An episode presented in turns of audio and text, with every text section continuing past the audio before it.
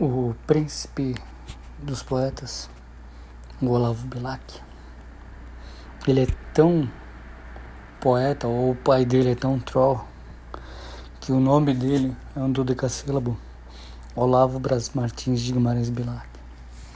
Quem elucidou isso foi o Caetano, na música dele, que é um funk alexandrino. Mas é um paradoxo, né? Um paradoxo louco, porque o Olavo Bilac, que é o mestre da forma por conta do parnasianismo, é um movimento literário em cima da forma, onde a forma diz tudo. Até o próprio nome dele está dentro da forma mais poética que é o todo cassílabo.